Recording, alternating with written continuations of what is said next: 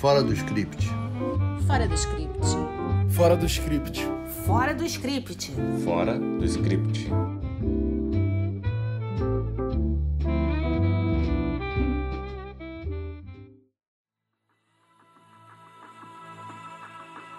Olá, sejam bem-vindos a mais um episódio do nosso podcast Fora do Script. Hoje vamos voltar nossa atenção para as Big Techs, empresas da pós-modernidade que vêm revolucionando vários mercados e a forma como nos relacionamos, consumimos arte e tantas outras coisas.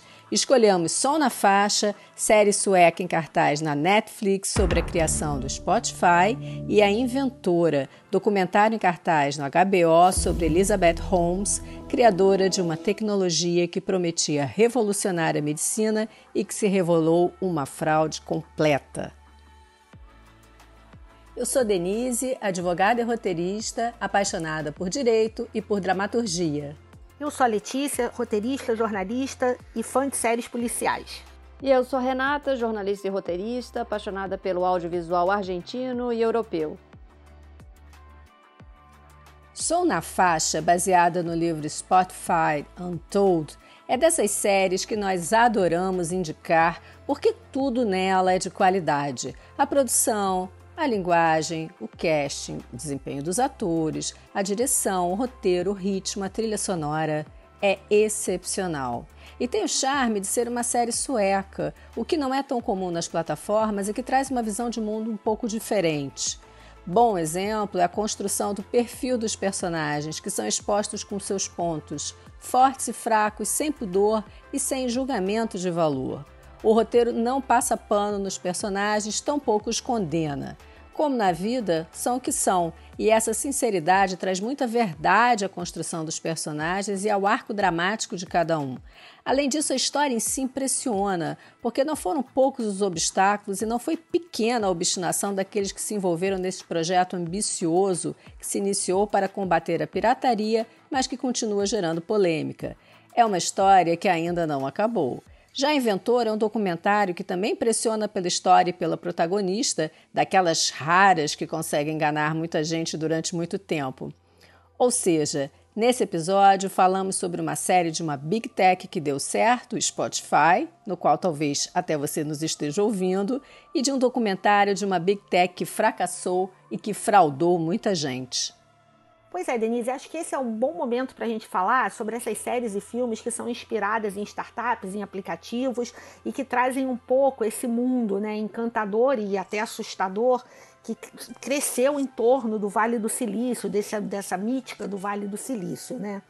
No, no esse universo está tão em moda que na semana passada eu estava lendo no jornal que tanto a Netflix quanto a Amazon já estão disputando a história da corretora FTX, uma corretora de criptomoedas que faliu. Ou seja, ela já, os players já entendem que rende boas histórias esse universo, né? E eu acho que aqui a gente pode também trazer um outro ponto que é legal para discussão, que é como é que você faz uma história ficcional sobre alguma coisa que ainda não acabou você tem duas opções, me parece. Uma é você realmente fazer um recorte, como em geral você faz. Você conta este período da vida de fulano e ciclano, que é um pouco a opção do The Inventor. O Som na Faixa, ele já deixa um final em aberto, porque de qualquer modo, a história do Spotify com os artistas, ela ainda não acabou. Sobre a história da Elizabeth Holmes, o The Inventor, né, na semana passada, ela já tinha, quando as séries foram ao ar, porque tem uma série ficcional também que a gente vai falar mais adiante. Quando os produtos foram ao ar, ela já tinha sido julgada, mas ela ainda não tinha sido condenada. Quer dizer, já tinha sido julgada e condenada e ainda não tinha pena. Na semana passada saiu a pena. Então, assim, são coisas que vão. que você tem que pensar se você quer criar um produto assim. Sempre que se fala em Big Techs, existem seus fundadores esquisitos. Basta dar uma olhada para ver Elon Musk, que agora comprou o Twitter, e que foi notícia na capa dos principais jornais mundo afora, Steve Jobs, Mark Zuckerberg, Elizabeth Holmes, do documentário Inventora, e Daniel Eck, do Spotify. Estranhos, geniais e obstinados. É incrível a quantidade de nãos que Daniel Eck, idealizador do Spotify, recebeu ao seu projeto, assim como a briga que comprou com as grandes gravadoras. Nada o fez parar, nada o fez recuar. Pois é, Denise. Se os protagonistas são estranhos, tanto a série como o documentário mostram que eles não trabalharam sozinhos e contaram com a ajuda de pessoas diferenciadas para conseguirem realizar os seus objetivos. Em Som na Faixa, eu curti muitos episódios que mostram a versão da advogada Petra e do programador Andreas. Enquanto ela tem a missão de conseguir as licenças para as músicas, ele tem que fazer o aplicativo rodar com a perfeição que o Daniel exigia. Esses dois personagens são super importantes na narrativa e, ao mesmo tempo, eles têm algo de ambíguo. A Petra sai daquele sistema de escritório de advocacia e a gente tem a sensação de que agora ela está livre. Só que não. E o Andrés, que acha genial a rede que ele descreve como comunista, diz que, diferentemente do comunismo, a rede dá certo. Ou seja, o Andrés é um capitalista, mas ao mesmo tempo ele quer mudar o sistema. Som na Faixa é realmente uma série surpreendente, porque ela foi pouco badalada, não veio com toda essa esse, esse hype que algumas séries trazem, né? É uma série sueca é, e ela, para mim, ela só tem um defeito e é um defeito que pode ser crucial no sucesso de uma série. O piloto ele demora a engrenar. Eu vi os 15 primeiros minutos e quase desisti. Mas ainda bem que eu não desisti, porque a série segue lindamente. É, a gente tem falado um pouco sobre isso, né? É, a gente tem visto séries ótimas e que elas não têm aquele piloto Breaking Bad que virou quase que um padrão. E mesmo assim, você passa pelo piloto e vai adiante e tem uma coisa muito legal para assistir. É um risco, porque as pessoas podem simplesmente desistir. Mas eu acho que também nem sempre você consegue contar uma história que você já comece com tanto tiro, porrada e bomba. Então, quando você está confiante na sua dramaturgia, eu acho que pode arriscar sim. Não deixa de ser um risco, mas. É verdade. Mas olha, não desista, porque a série melhora e muito, principalmente nesses episódios da Petra e do Andréas. Os roteiristas escreveram sobre temas complexos de uma forma tão didática que vale muito a pena insistir. Tem comparação com colar de pérolas, trânsito e outros elementos para a gente entender assuntos relacionados à área do direito, da tecnologia e até da medicina. Tudo isso para mostrar como foi essa construção do Spotify. A premissa da criação do Spotify é muito interessante. Como colocar no ar um serviço de qualidade, o que significa não ter que baixar uma música para ouvi-la, assim como não cometer pirataria. Foi a partir desses dois fatores principais que Daniel Eck, com sua genialidade e obstinação, projetou o Spotify. Agora, para saber como ele fez isso, porque não foi sozinho, só assistindo a série. Inventor ele é um documentário clássico que ele se vale do farto material produzido pela própria Elizabeth Holmes ou sobre ela para contar a história com a voz dela, né? Em alguns momentos você chega quase a se sentir um funcionário da Teranos, com aquela figura um tanto quanto incomum circulando por ali. O som na faixa, por sua vez, ele é muito criativo, né? Eles usam algumas coisas muito inteligentes para contar coisas que são muito difíceis de você explicar falando e que ficariam certamente chatas e na sua estrutura, que cada episódio tem um ponto de vista diferente. Isso cria o quê? O espectador vê todos os pontos de vista da história e ele cria a sua própria conclusão. E eles fazem isso de uma maneira que você não deixa de ficar claro que o Daniel Eck é o protagonista. E enfim, tem um monte de coisa no som na faixa que as meninas vão contar aí mais pra frente. Isso eu achei genial, Letícia. Eles pegam o espectador pela mãozinha e falam: Olha, aconteceu isso. Só que aí depois vem alguém e fala, mas não foi bem assim. E aí a gente fica plugado na série para saber o que, que vai acontecer. Mas essa não é a única inovação da história. A linguagem visual utilizada, como o uso do mesmo cenário para locações diversas, é muito criativa. No episódio 3, o da Petra, o corredor vira até um aeroporto. Já no episódio 4, o do Andréas, as explicações são coloridas enquanto que o restante do episódio ele é meio acinzentado. Além disso, eles rompem a quarta parede em vários momentos, sem nenhum pudor. E eu não preciso dizer que a abertura é inspirada na playlist do Spotify. Então, assim, são recursos muito criativos para uma série que fala de uma ideia inovadora. Tem um detalhe curioso em Som na Faixa, que é uma cantora negra muito popular na Suécia, atuando no papel de uma cantora amiga de infância de Daniel Ek, Bob. Chama-se Janice Camilla Cavander e sua trajetória por toda a trama tem uma importância fundamental de colocar em risco a própria sobrevivência do Spotify. Sua personagem lidera protestos contra a plataforma. Além de sua bela voz e de sua presença marcante, Janice trouxe um dado de popularidade à série. Bem lembrado. A série faz questão de mostrar que, no final das contas, o artista é quem se ferra e que hoje em dia ninguém mais é dono do próprio trabalho.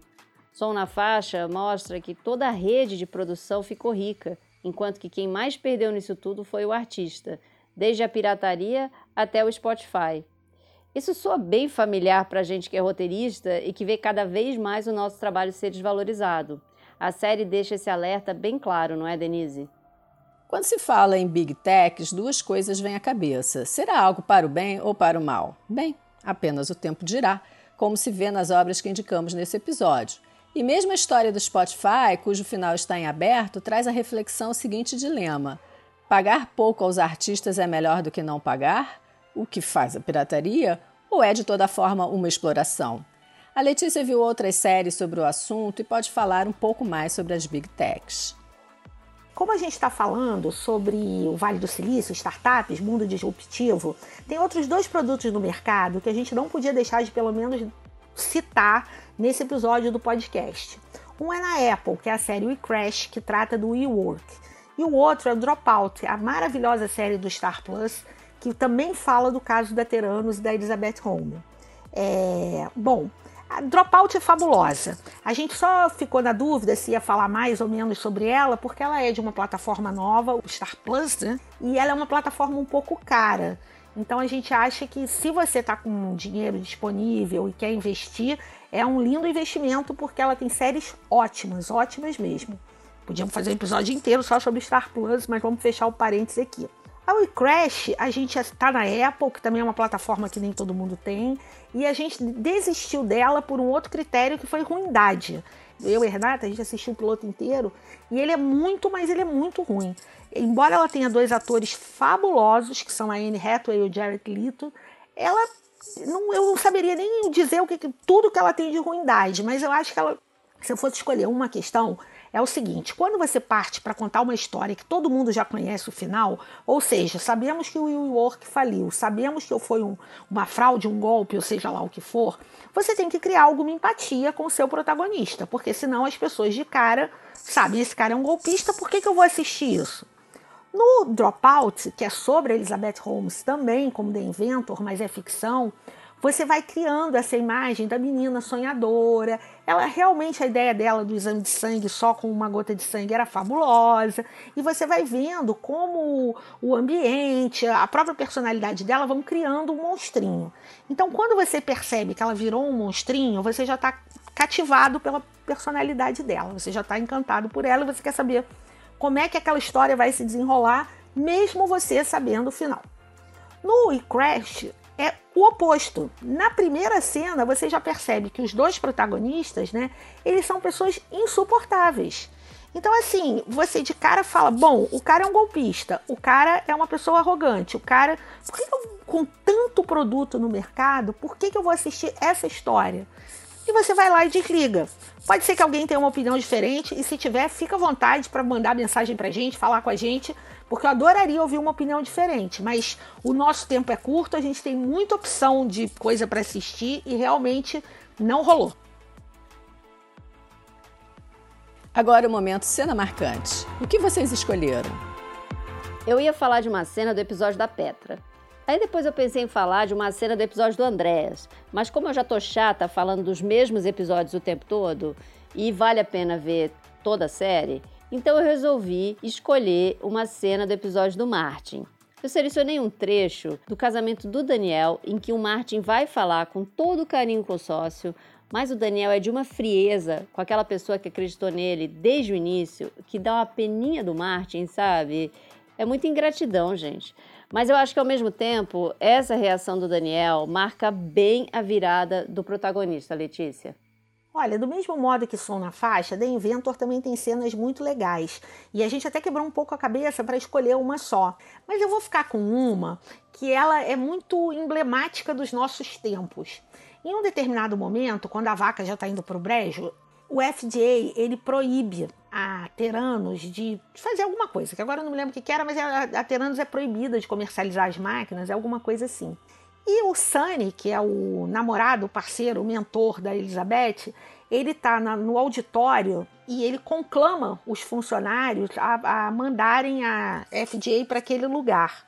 O tempo todo você percebe, e quando você também, se você já viu o filme da Apple, não sei o quê, que tem uma aura meio de guru em torno desses grandes criadores, desses gênios do nosso tempo, vamos dizer assim, não sei nem se são gênios. Mas é, essa aura de guru, ela também, ela muda rapidamente para uma vibe de seita fanática. E você percebe claramente isso nessa seita. Naquele momento ali, os funcionários da, Ter da Teranos, eles estavam fanatizados pela Elizabeth Holmes. Então, assim, acho que se ela dissesse para eles, sigam-me e tomem um copo de veneno, eles fariam isso. E essa cena mostra isso claramente, porque as pessoas estão robotizadas. É, é legal porque a gente inevitavelmente faz um paralelo com coisas que a gente está vendo hoje na vida real. E você também fica se perguntando um pouco sobre como é a vibe do Vale do Silício, como é a vibe dessas empresas disruptivas. É isso aí, pessoal. Chegamos ao final de mais um episódio do nosso podcast Fora do Script e agradecemos a dica de som na faixa que nos deu a nossa ouvinte Mônica Milone. No próximo episódio, estamos reservando uma surpresa bem legal e se você quiser nos surpreender com qualquer contribuição, o site padrim.com está na descrição. Até a próxima, pessoal! Fora do script. Fora do script. Fora do script. Fora do script. Fora do script.